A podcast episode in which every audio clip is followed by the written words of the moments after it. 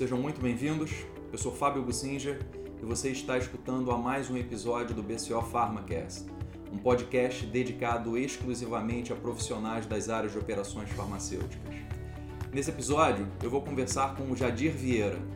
O Jadir é diretor de operações da Medquímica, uma empresa do grupo Lupin Farmacêutica, um grupo indiano. E a Medquímica é uma das empresas de maior produtividade relativa histórica do painel de competitividade BCO Pharma. Então ele vai conversar conosco como é gerenciar uma empresa de grande volume num ambiente altamente competitivo, aonde custos de operação faz toda a diferença no mercado. E como ele obteve essa alta produtividade.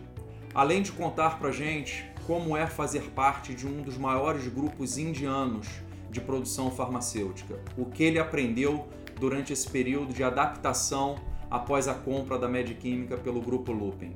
Sem dúvida, um episódio com muito aprendizado.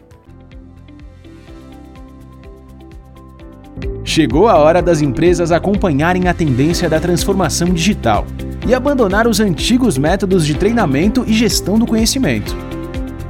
Com a plataforma QR Training, seus colaboradores têm acesso a todo o conhecimento necessário para executarem de forma rápida e precisa todos os procedimentos e processos operacionais da sua fábrica, incluindo aqueles pulos do gato que ficam registrados somente na cabeça das pessoas mais experientes. Tudo isso através de vídeos que ficam organizados em diretórios de conteúdo explicativo e que podem ser facilmente acessados em qualquer dispositivo móvel, através de uma simples leitura de QR Codes. Otimize o aprendizado dos seus colaboradores, oferecendo uma solução simples e intuitiva. QR Training gerenciando conhecimento e fazendo certo desde a primeira vez. Olá, sejam muito bem-vindos a mais um episódio do BCO PharmaCast. Hoje eu tenho o prazer de conversar com um amigo, Jadir Vieira, e ele já vai se apresentar, mas o, o Jadir é uma pessoa que, além da gente ter a mesma profissão e gostar de operações farmacêuticas, a gente tem em comum um, um hobby que é o motociclismo. Então, o Jadir é muito experiente no motociclismo. Eu bebo dessa fonte, que agora é um novo hobby meu também. Bem, Jadir, muito obrigado por estar participando aqui conosco. É um prazer conversar com você e tenho certeza que você tem muita coisa para agregar aí para quem está nos escutando do ponto, vi, do ponto de vista de gestão de operações, de uma operação envolvida num ambiente altamente competitivo, com preços e margens muito apertadas, e eu sei que vocês fazem parte do BCO Pharma há muitos anos, e vocês são uma das empresas que, que eu tenho contato, que eu vejo que mais utilizam os dados do, do BCO Pharma para uma série de análises. Então, é, essa conversa aqui com você vai ser muito útil. Eu vou começar pedindo para você se apresentar aí para o nosso público, pessoal saber como é que você veio parar no setor farmacêutico, sua, sua história profissional aí, depois a gente vai entrando no, nos temas específicos. Seja muito bem-vindo, meu amigo. Boa noite, Fábio. Muito prazer, muito grande estar aqui falando com você. E boa noite a todos aí que vão estar ouvindo a gente e, e dividindo com a gente um pouquinho de experiência, né? Eu falo que experiência a gente é uma, uma das poucas coisas que a gente não deve guardar nunca dentro da gaveta. Sem dúvida. A gente aprende muito mais transmitindo do que aprendendo. E é, é essencial a gente falar de, de produtividade. Eu comecei nesse ramo farmacêutico já tem 25 anos Comecei como analista na Merck há vários e vários anos atrás.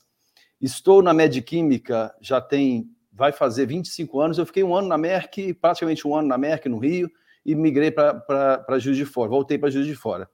Minha Perfeito. formação é, fa é farmacêutico, sou pós-graduado em gestão empresarial e engenharia de produção.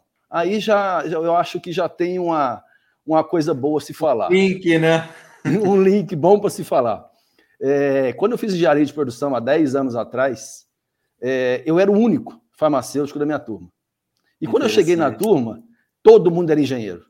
Todo mundo. Todo mundo me olhava, porra, área de saúde, o que, que você está fazendo aqui? É, aqui é um curso de engenharia de produção. Ninguém naquela época falava em farmacêutico fazer engenharia de produção. Ninguém naquela época, 10, 12, foram 12 anos atrás, conseguiu ainda captar o link do que estava por vir no mercado farmacêutico. E uma coisa que eu sempre falo com todo mundo que me pergunta, me pede opinião, eu sempre falo: busca uma pós fora da sua zona de conforto. Sem dúvida. É a primeira coisa que você tem que fazer. Ah, eu quero me pós-graduar em microbiologia, eu quero me pós-graduar em gestão de qualidade, eu quero me pós-graduar em gestão farmacêutica, gestão de tecnologia farmacêutica. Excelente, ótimo. Faça. Mas faça alguma coisa fora da sua zona de conforto. Faça alguma coisa que vai te abrir o seu leque, que vai abrir o seu horizonte. E, e quando apareceu essa oportunidade de fazer a pós-graduação de engenharia de engenharia de produção, realmente começou a, a me mostrar que a produção farmacêutica não é simplesmente processo e qualidade. A produção farmacêutica é essencialmente qualidade, muito processo, mas cada vez mais produtividade. Claro. Principalmente nesse mercado extremamente competitivo, como você mesmo disse, que nós estamos de medicamento genérico.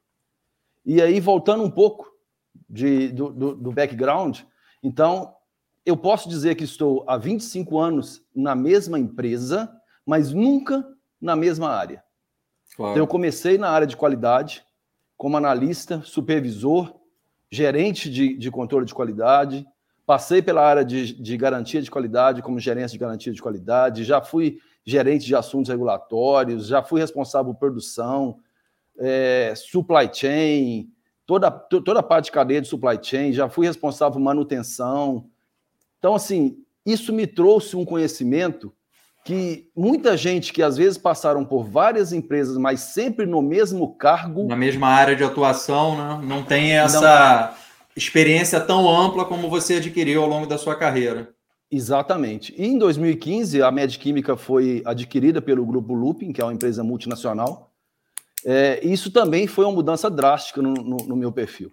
Você sair de uma empresa familiar, aonde você tem muitos processos ali que você sabe que você depende de, de da, da aprovação de um dono, de um proprietário, para entrar numa holding que é a oitava maior indústria farmacêutica, holding farmacêutica do mundo e com processos muito complexos é, e que você tem que se adaptar rapidamente para entender que essa transição entre indústria familiar e indústria farmacêutica, de novo, a gente vai falar de produtividade, de excelência operacional, de indicadores de performance, e cada vez mais isso vai te levando para um caminho onde você tem que ser extremamente competitivo.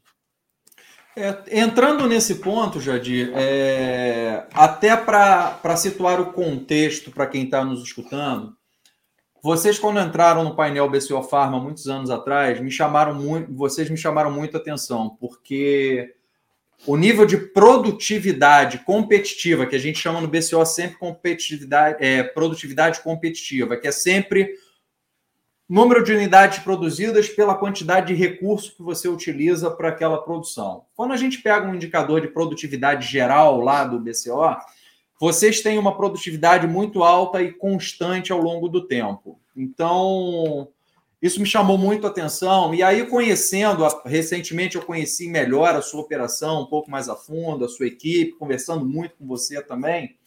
É, vocês têm um ambiente altamente competitivo, como você falou, a Lupa é um, é um, grupo gigante internacional, um grupo indiano que tem uma mentalidade de, de controle de custos, de eficiência bastante, bastante grande.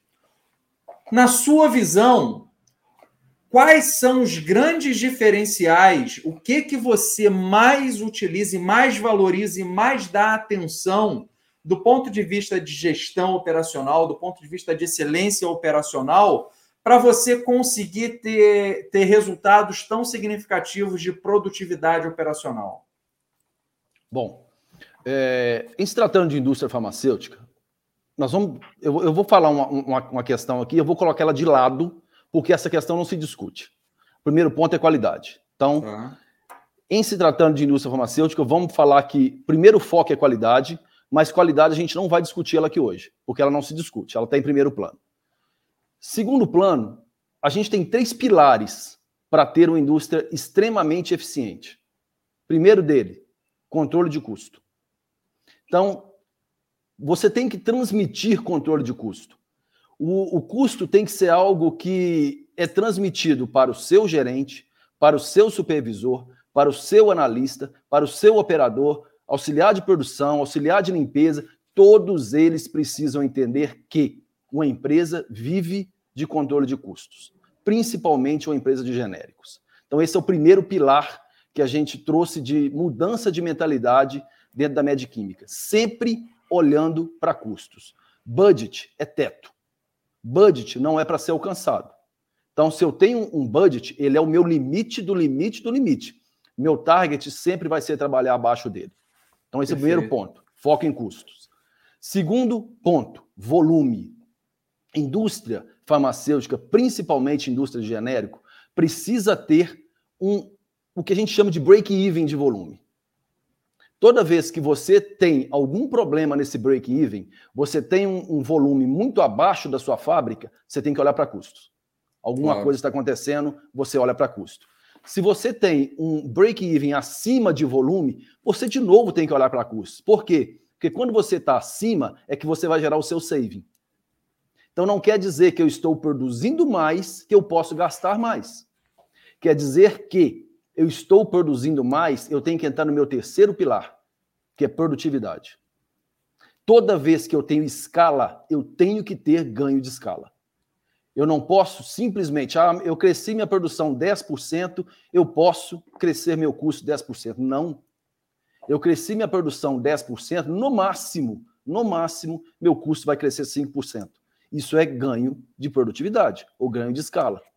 Na então, realidade, é três... ganho de produtividade competitiva, né? Competitiva, exatamente o que você falou. Então, sempre que você, que nós olhamos essas três, esses três pilares, você tem a sua fábrica sob controle. Se você controla seus custos, se você sabe o volume que você precisa para ter o break-even da sua fábrica e você foca em produtividade, tá aí a receita do sucesso. Perfeito. E eu vou colocar, eu vou colocar mais uma questão aí nessa, nesses pilares, que para mim flutua entre os três, que são pessoas. Quem move custo é pessoa, quem move é, produtividade é pessoa, quem estabelece regras de volume, KPIs, indicadores são pessoas. Então sempre, sempre envolva as pessoas em todas as decisões nos seus pilares, nas suas atividades diárias. E é uma coisa interessante, você está falando sobre isso, a questão de pessoas, mas é uma coisa que me chamou muito a atenção quando eu visitei a sua fábrica lá e até é, você teve a gentileza de me, me proporcionar a oportunidade de participar de reuniões lá do dia a dia. Uma coisa que me chamou muito atenção foi você estar presente em reuniões muito técnicas e discutir CPK, é, análise estatística de processo, resultado de processo ali com o grupo.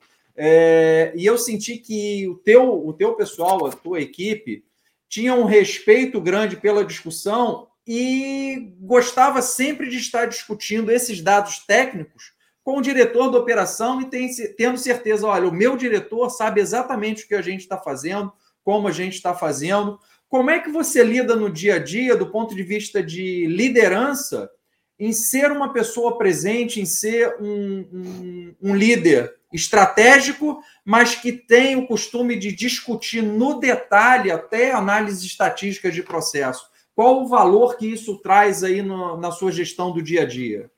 É, eu falo que em operações as coisas acontecem no Gemba. As coisas acontecem dentro da fábrica.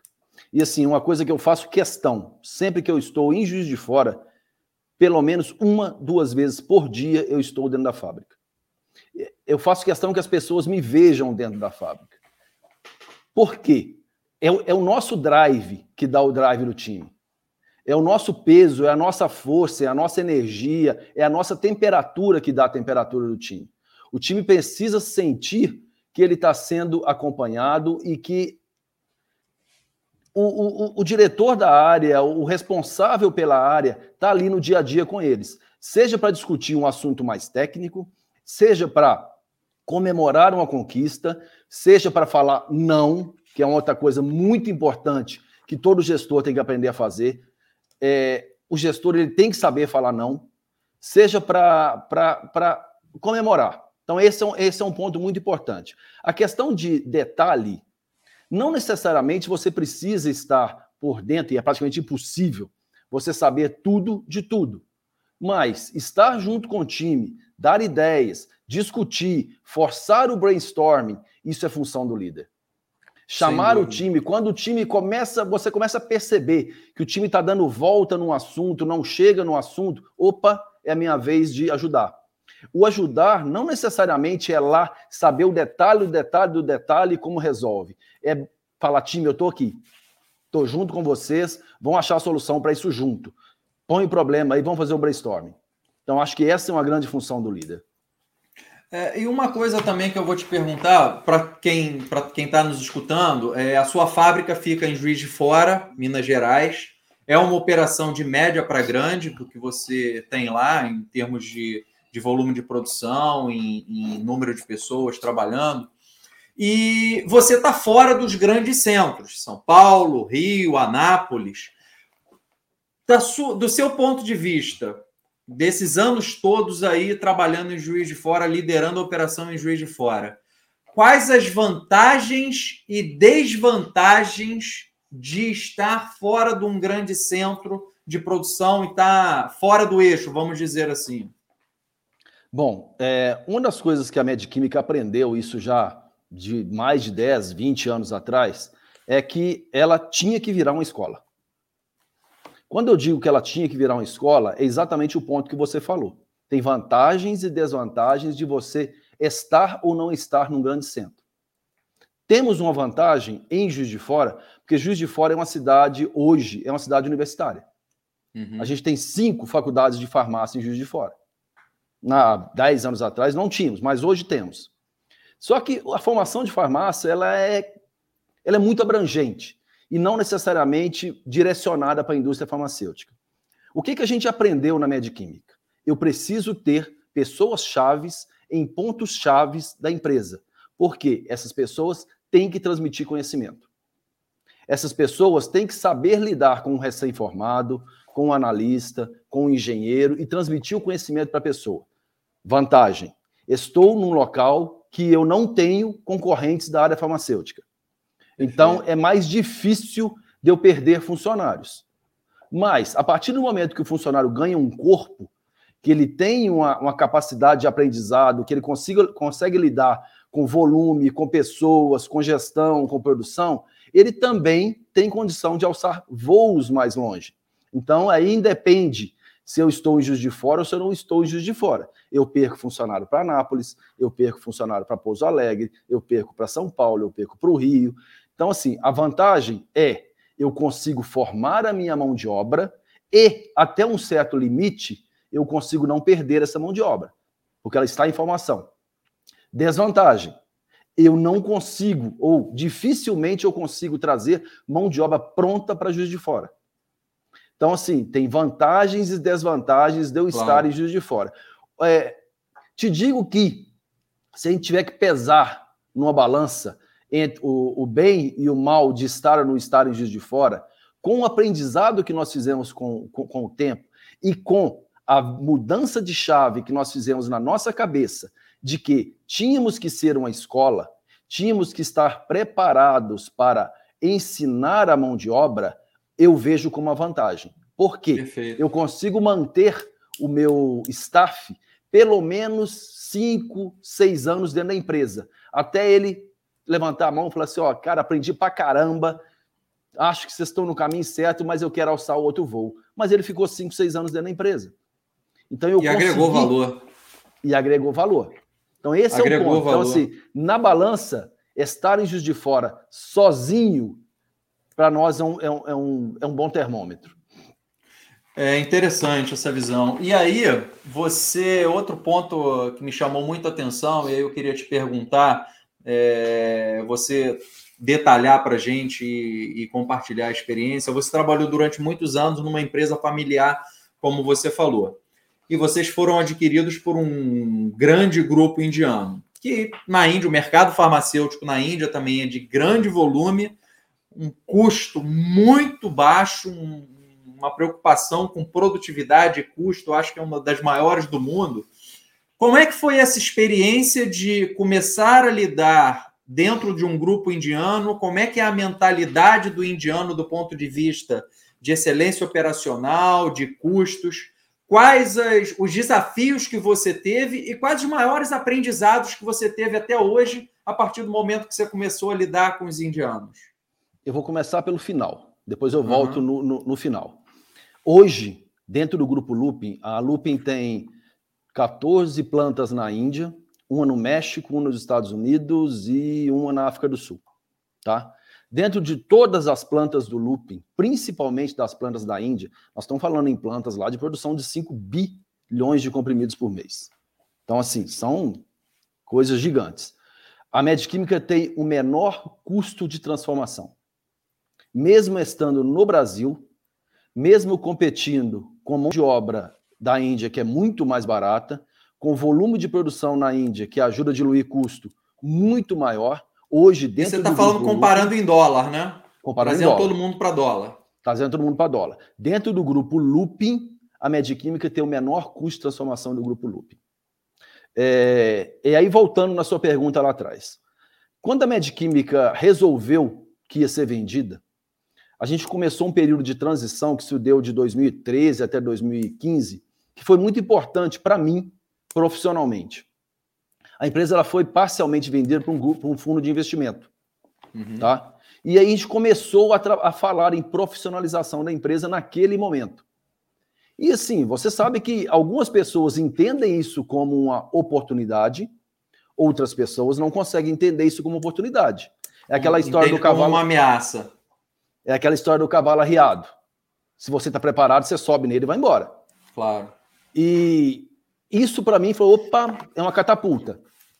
Vamos entrar, vamos embarcar nisso aqui. E eu fui o coordenador do Managed Presentation da Medquímica. Na época foram 12 empresas multinacionais, todas multinacionais, que participaram do, do processo de aquisição do, do M&A da Medquímica.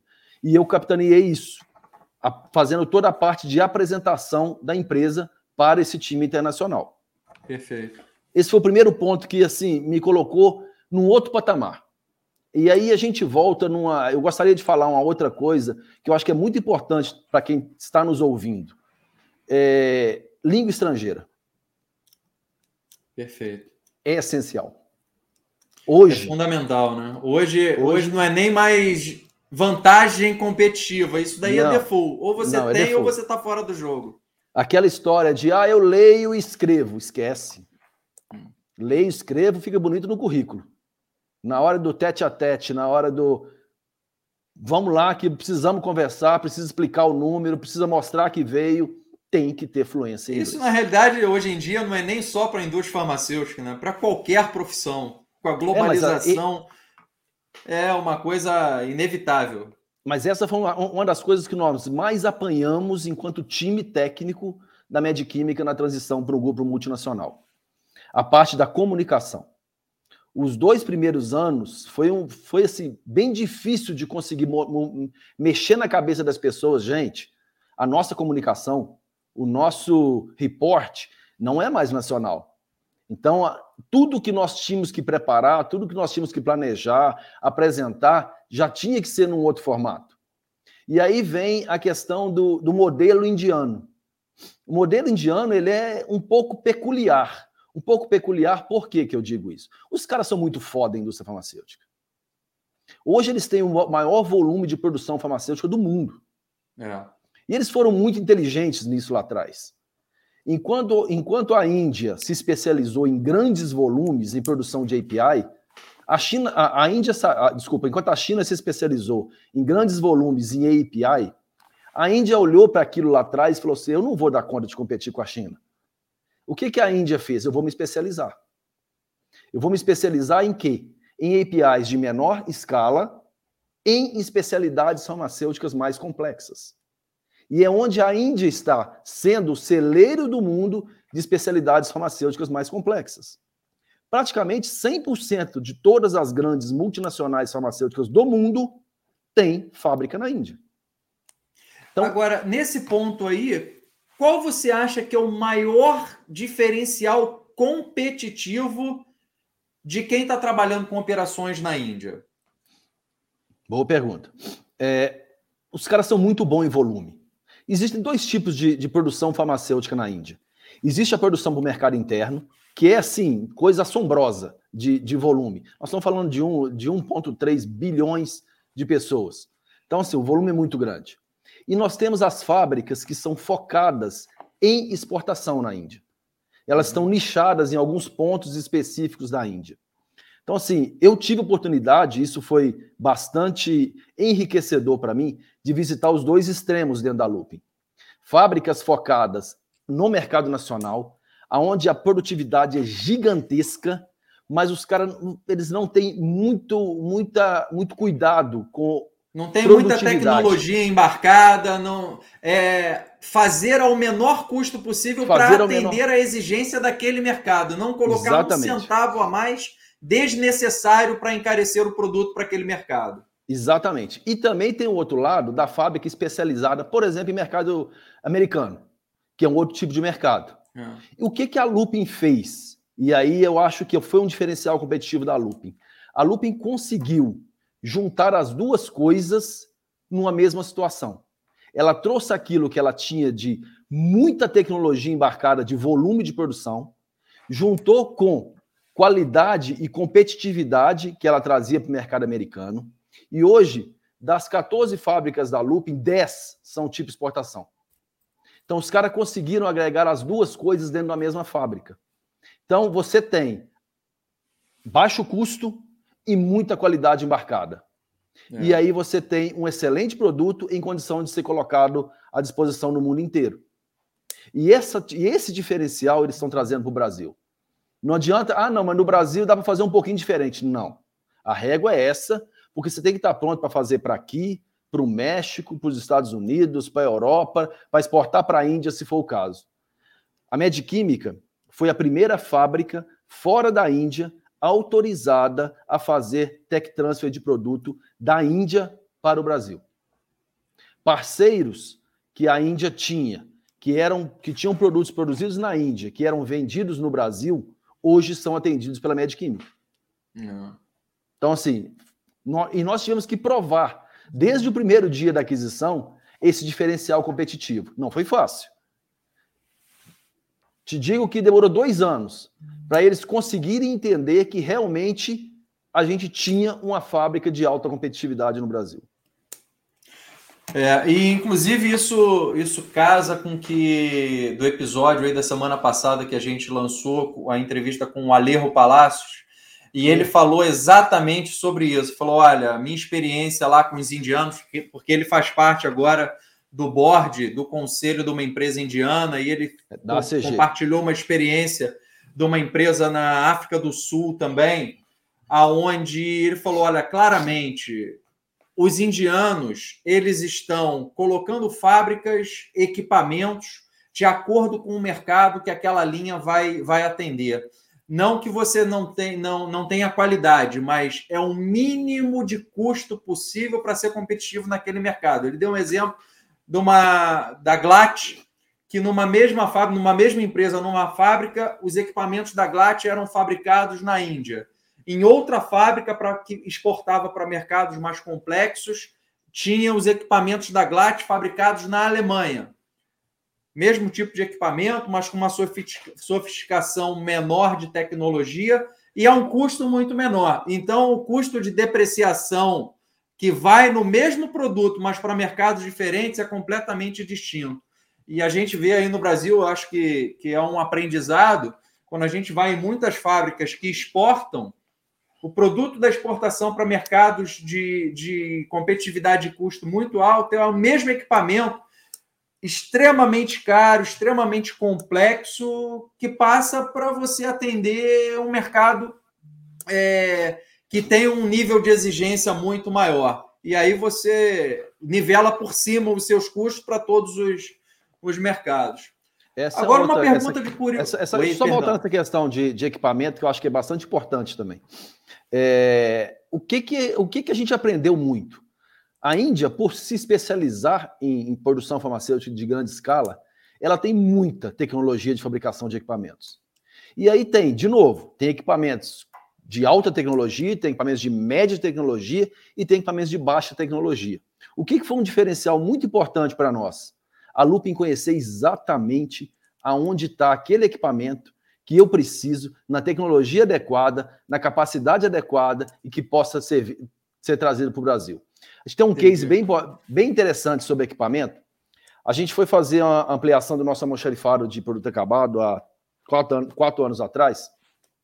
Fizemos o projeto perfeito para utilizar sistema de, de, de paletização normal no almoxarifado.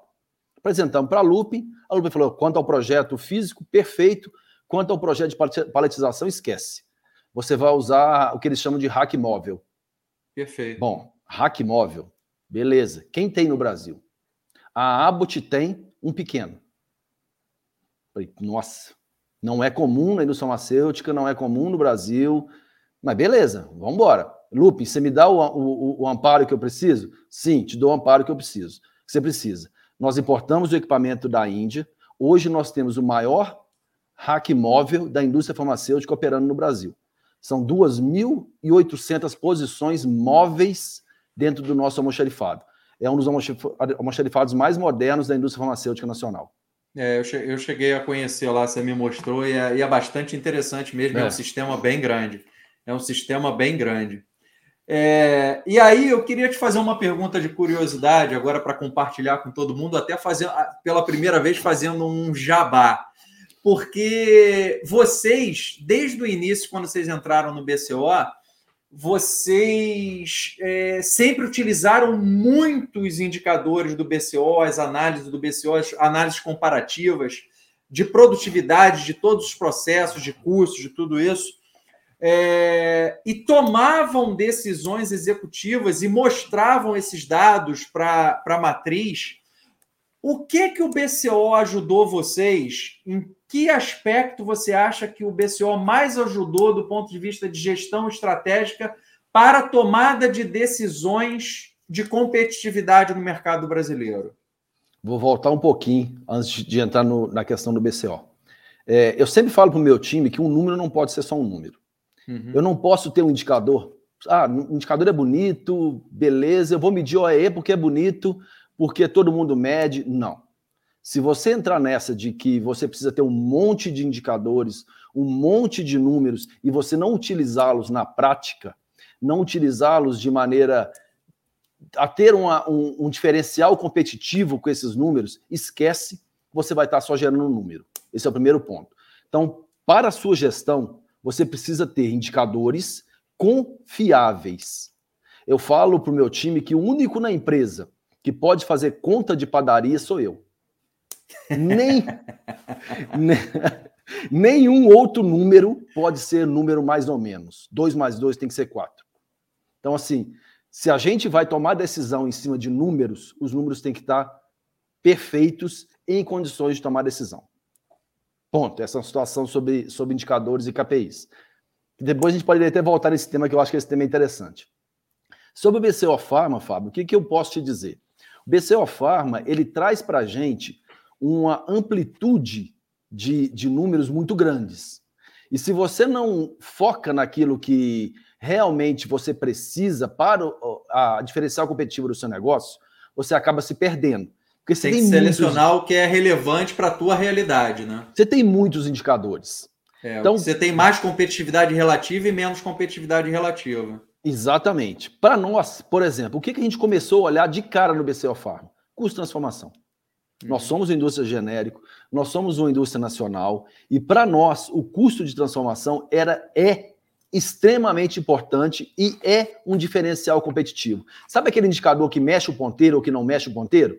Esse é um indicador que mexe o ponteiro. Perfeito. E quando a gente começou a trazer isso, a, o número do BCO, para nos comparar com relação ao mercado, trazer indicadores disso para dentro da fábrica, as pessoas começaram a perceber: opa, aquilo que eu meço aqui, mexe o ponteiro ali, traz resultado para o caixa da empresa aqui, gera EBITDA lá em cima, ou lá embaixo, dependendo da forma que você quer olhar o pianel. Uhum. Então, esse foi o maior, o maior, o maior diferencial do BCO Pharma. Mostrar para nós quais são os indicadores que mexiam o ponteiro competitivo da empresa, onde eles mexiam o ponteiro competitivo da empresa e onde eu podia apertar o botão aqui ou ali para ser mais ou menos competitivo. Isso o BCO Pharma é excelente para fazer. Perfeito. E agora fala você, como um, um líder sênior aí do setor de uma operação altamente produtiva, muito competitiva, o que, que você daria de, de conselho para quem está aí começando a carreira ou no meio da carreira, trabalhando em área de operações? O que, que se você começasse sua carreira hoje na, na área de operações, aonde você focaria o seu desenvolvimento? O que, que você se preocuparia em se desenvolver e estar atento é, que você poderia compartilhar aí de acordo com a tua experiência? E o que você vê hoje lidando com todos os seus funcionários, essa geração aí de que está iniciando a carreira? Então, algumas coisas são muito importantes num líder hoje. É... Vamos falar da parte técnica primeiro. É, eu acho que aquilo que eu falei lá no início, você ter uma formação fora da sua casinha, da sua zona de conforto, é um ponto extremamente importante. Eu falo isso para todo mundo que me pergunta. Ah, me dá uma orientação, eu quero fazer uma pós. O que, que você já fez? Ah, eu já fiz isso, já fiz isso. Você vê que a maioria das pessoas tendem a fazer alguma coisa sempre dentro da sua zona de conforto. Então, a primeira orientação que eu dou sempre para eles: saia da sua zona de conforto. Então, busque alguma coisa que vai te trazer algo diferente daquilo que você faz. Ah, eu quero fazer gestão de pessoas. Top, faz, faça. Então, primeira coisa, faça alguma coisa fora da sua zona de conforto. Entenda alguma coisa tecnicamente fora da sua zona de conforto. Segundo, goste, mas muito, muito, de lidar com gente. Uma, uma, uma das perguntas que eu sempre faço quando eu faço entrevista para para contratação de gerentes, supervisores, quando normalmente é gerente, supervisores já, já tem algum tempo que eu não contrato, é uma pergunta que eu faço para todo mundo: números ou pessoas? E às vezes as pessoas se enrolam, tentam ficar lá em cima do muro, ah, número é importante, pessoa é importante. Falei, cara, pessoa é importante. O número é consequência. Sem dúvida. Então, Sem assim, dúvida. foque na gestão de pessoas. Isso é cada vez mais. Por que cada vez mais? Cada vez mais essa geração, que foi o termo que você usou aí, tem se mostrado necessi com necessidade de ter uma gestão mais próxima, de você mostrar para ele, poxa, me ajuda aqui, eu vou com você ali, qual, o que, que você quer, o que, que você vislumbra na frente, vamos, vamos, vamos tomar decisão junto. Eles de, demandam muito isso. Então, quanto mais próximo você está do seu time, mais você sente o calor da operação, você sente o termômetro do time, você consegue administrar melhor as situações no dia a dia. Então, língua estrangeira, inglês, é essencial. Essencial. E se você é de operação, se você é de operação, você tem que estar no Gemba. As coisas acontecem é no chão de fábrica. Então, é, conhecer, você... conhecer as operações profundamente quando você tem, tem, tem tempo para isso na sua carreira, né? Sim, à medida sim. que você vai progredindo na carreira, você vai ganhando novas responsabilidades, seu tempo vai ficando menor, vai se afundando no, na, na burocracia do dia a dia e você não vai ter mais tempo de aprender lá no chão de fábrica o que realmente é importante para você ser um líder depois, né? Do Mas você sabe uma coisa, técnico. uma coisa que para mim é essencial e que eu faço isso sempre eu posso estar atolado do jeito que eu, que eu tiver de trabalho, tá? Se eu estou em Juiz de Fora, eu tenho que tirar um tempo, eu coloco na minha agenda, eu tenho que tirar um tempo para estar dentro da fábrica. E estar hum. dentro da fábrica não é passar na fábrica, é estar na fábrica e chegar para o operador de uma encartuchadora e ver, cara, me mostra aí o que você está fazendo diferente. Tira cinco minutos para você conversar com essa pessoa. Você vai colocar ela num outro patamar você tem certeza que você vai aprender muito e você vai conseguir discutir com as pessoas em outro nível. As pessoas precisam entender que você está ali junto com elas. Isso é ser Sem um dúvida. líder. Isso é ser Sem um líder. Sem dúvida. E você trouxe um ponto interessante sobre essa questão aí de, do relacionamento interpessoal, de você ser um, um, um gestor de pessoas. E aí, pô, uma coisa que eu, que eu tenho debatido muito e, é, e, há muita controvérsia a respeito disso. A geração hoje que está iniciando a carreira, que é uma geração que cresceu já no mundo digitalizado, a impressão que eu tenho conversando com as pessoas dessa idade, pessoal jovem, é que eles, apesar da gente ter uma comunicação muito mais fluida, muito mais intensa, mas muito mais digital, as pessoas estão cada vez se isolando mais no seu mundo, no seu tablet, no seu celular, e as relações pessoais elas têm ficado muito tênue, muito, muito pouco, muito pouco é, profunda. E é isso, eu acho que em algum momento, quando essa, essa geração começar a se tornar líderes na indústria, isso pode ter um gap muito grande porque ela não exercitou esse relacionamento pessoal para se tornar um líder depois. Como é que você vê isso hoje em dia aí? É, eu acho que nesse momento que a gente viveu aí nos últimos dois anos, ainda prejudicou demais isso. Demais. As pessoas se isolaram no home office, se isolaram na reunião por Teams, por Zoom, pelas plataformas digitais N possíveis aí. Isso distanciou muitas pessoas. É, um trabalho que a gente está tendo agora, que a gente lançou dentro do, de operações na Medquímica, é nós precisamos de reunião presencial. Agora que está todo mundo liberado, vamos dizer assim, para estar ali no face to face, para sentar na mesma mesa, para tomar o cafezinho junto, para conversar, vamos apertar marcar... a mão, dar um abraço. Vamos marcar reunião presencial. E a gente tem percebido que as pessoas tendem a marcar pelo Teams. Eu, eu recuso as reuniões do Teams. Falei, não. Agora mudou o modelo mental, né? Depois de dois anos, você muda o modelo mental. Exatamente. Falei, gente, beleza. Quando não dá, vamos fazer pelo Teams, vão, mas sempre que possível, vamos fazer uma reunião presencial porque você, você consegue sentir o calor do time, você tem toda aquela questão do olho no olho, que apesar da tela nos dar esse, essa falsa impressão do olho no olho, não é a mesma coisa de você estar tá do lado e você estar tá vendo o brilho no olho da pessoa que você está conversando, que você está aprendendo, que a pessoa está apresentando um projeto dela. Esse é um outro ponto importantíssimo também que eu faço questão sempre, Fábio. A gente tem um trabalho na Medquímica que é um trabalho de projetos dentro de excelência operacional. Então a gente tem um desafio de todo ano, além dos programas de idealize, de ideias, para todo o staff da empresa, gerentes, supervisores e até alguns analistas.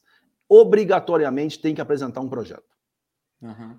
Que seja ligado a saving, ou seja, de custos, que seja ligado à qualidade, que seja ligado à produtividade, que seja ligado à segurança e tem que apresentar um projeto. Tá? Eu tento participar de algumas reuniões intermediárias, mas essas já são mais difíceis de eu conseguir. Mas eu me obrigo a toda reunião de conclusão do projeto, eu estou lá. Então eu sacrifico minha agenda, mas eu estou em todas as reuniões de, de, de fechamento de projeto. Por quê? O analista, o supervisor, até o gerente, quando você está lá do lado dele, quando ele percebe que você está ali dando força para ele, que você comprou a ideia do projeto dele, que você vai parabenizar, que você vai confraternizar com ele aquele projeto, o cara muda completamente. É uma motivação completamente diferenciada, né? Uma motivação Exatamente. completamente diferenciada. E a gente tem visto assim resultados assim fantásticos, fantásticos de projetos que você olhava assim, gente, como é que o cara pensou isso? E eu nunca pensei isso na minha vida com 25 anos de experiência. É, e, e esse papo está me fazendo lembrar. Recentemente a gente teve lá um, um evento, primeiro evento presencial da, da nossa área é, em São Paulo, depois da pandemia, e a gente estava conversando no café justamente sobre essa questão da interação e da socialização. E aí a gente deu um exemplo de que, porra, você dá muitas vezes feedback ou recebe feedback, às vezes a pessoa tá puta com você, você não sabe por quê. Não é numa reunião por Zoom que isso vai ser resolvido. É quando você tá no cafezinho ou tá tomando um chopp depois do trabalho, foi, porra, cara, eu fiquei puto contigo por causa disso, disso, disso. E aí você acaba ali resolvendo de uma forma informal se tiver só Zoom, se tiver só o mundo digital, esse tipo de interação, de conversas é, informais, difíceis, vai, não vão acontecer. Então, sem dúvida, eu acho que vai vir um, um, um momento pós-pandemia aí de ambiente híbrido. Vai ter Sim. a facilidade do digital, que facilitou muita coisa, mas também tem que ter a interação pessoal, porque isso é fundamental para formação das relações e formação da liderança também. Né? Não tem como coisa... você formar bons líderes só através da tela do computador. Não, impossível. Uma coisa que você falou que é bastante importante também, feedback. É. O feedback formal, aquele que você recebe uma vez por ano, que você dá uma vez por ano, duas vezes por ano, ou três, dependendo da empresa, é extremamente importante. É, não estou desmerecendo nunca isso, não. O feedback informal, se a pessoa consegue transmitir esse feedback de uma forma correta e a pessoa que está recebendo começa a entender que feedback não acontece simplesmente no tete a tete, um na frente do outro, que o feedback acontece no corredor, que o feedback acontece numa sala de reunião, que o feedback acontece do lado de uma máquina, a, a quantidade de informação importante que acontece em um feedback informal, às vezes é infinitamente maior do que a quantidade de informação que a pessoa recebe no feedback formal. Então isso Não, é muito dúvida. importante também. Isso que você está falando é fundamental e, e eu, no, durante a minha, minha carreira executiva, eu sempre fui um líder que eu me, me atentei muito para essa questão de, de feedback. E eu falava para as pessoas da minha equipe, é, do ponto de vista de formação de liderança, eu falava: olha, a gente vai ter aqui a revisão de metas anual, você vai fazer a avaliação dos seus funcionários, isso é importante e tal. Mas, se o que você falar nesse processo formal anual for uma completa surpresa para os seus liderados, tem algo muito errado com você enquanto líder. Não pode ser uma surpresa que a pessoa só vai escutar aquilo que você não está satisfeito ou que você está satisfeito numa reunião anual. Isso tem que ser um processo contínuo ao longo do ano, que no final do ano você senta, formaliza aquilo como um processo da companhia, mas ele vai ser muito mais saudável e, e vai agregar valor se isso não tiver surpresas quando você sentar com o cara para formalizar isso. É, se for surpresa, tem algo muito errado e com você enquanto líder. Com certeza. Tem duas palavrinhas que, eu, que todo mundo que trabalha comigo sabe que eu levo ela é, é, que eu levo elas ao pé da letra: coerência e consistência. Sem dúvida. Tem exatamente relação com o que você está acabando de falar. Aquilo Sem que dúvida. você faz nos 364 dias, dias do ano. Aquilo que você mostra nos 364 dias do ano tem que ser exatamente aquilo que você vai mostrar naquele único dia que você vai conseguir sentar com o seu funcionário e falar, cara, vamos fazer feedback? Sem dúvida. E, e, ele, vai, e ele vai ter a consciência total de que aquilo que você vai falar é aquilo que você mostrou para ele todos os outros dias que é aquela consistência e coerência que você usou. Não, e, e é até uma questão, eu vejo uma questão seguinte: se coloca no lugar do, do liderado. Se o teu líder, numa reunião formal anual só, te fala coisas de que ele não está satisfeito, isso não foi um processo para te desenvolver. Foi meramente para formalizar que você vai ter uma, uma avaliação ruim não está usando o feedback, a ferramenta da companhia, para ser algo construtivo na relação e no desenvolvimento do seu liderado. Que na realidade, a gente, enquanto líder, uma das principais funções é desenvolver quem a gente está liderando. É, se tiver surpresa nesse processo, o líder está comprometendo todo o trabalho de desenvolvimento das pessoas das quais ele está liderando. Lembra aquela história que eu falei com você lá no início da escola Medquímica? É. A, gente, a, gente, tinha até um nome que a gente chamava de Universidade Medquímica. Era univers, é, é uma universidade de líderes. A gente tem essa função, enquanto líder, de transmitir conhecimento, de ensinar gestão e de estar do lado das pessoas o tempo todo. Esse é, esse é o grande é o grande charme é, de liderar. Na realidade, esse é o, é, é o, mais importante, né? Se resumir tudo, é, é o que é mais importante, pô. É, eu falo assim, o tempo que você tem para dedicar ao processo é muito pouco. Agora, o tempo que você é obrigado a dedicar às pessoas tem que ser muito grande. Porque as pessoas claro. vão fazer o processo. Se as pessoas comprarem a sua ideia, se as pessoas entenderem que você está junto, se as pessoas se motivarem pela sua ideia, pelo seu projeto, cara, é tudo muito mais fácil. Sem é, dúvidas. Eu falo que, eu falo que voltando à questão da, da produtividade, da melhoria contínua, eu falo que você sabe, só de pisar dentro de uma empresa, você consegue sentir a excelência operacional dentro da empresa. Você consegue claro. sentir se aquela empresa vive melhoria contínua. Porque você percebe nas pessoas, você percebe nos, nos indicadores que estão em quadros, você percebe no, no operador da máquina, você percebe na, só de olhar para o equipamento, você vê se o equipamento está bem cuidado ou não. Se você Sem tem uma, um, um setor que cuida bem do equipamento, ele vai cuidar bem do processo, ele vai cuidar bem do produto, ele vai cuidar bem da sua empresa, ele vai cuidar de custo, ele vai cuidar de tudo. E as pessoas precisam estar motivadas para isso. Sem dúvida. Jadir, muito obrigado pelo seu tempo, pela sua gentileza aí de, de estar conversando com a gente. Eu tenho certeza que agregou muito valor para quem está nos escutando, nos vendo aí no, pelo canal do YouTube. E o bom é que eu posso atestar como testemunho de que tudo que a gente conversou aqui, você aplica na prática aí, os resultados são concretos e, e o que você falou realmente traz resultado, porque você lidera uma operação de, de alta produtividade, alta eficiência aqui no, no nosso país. Então, muito obrigado pelo seu tempo, mais uma vez, é sempre um prazer conversar com você. Obrigado e até a próxima.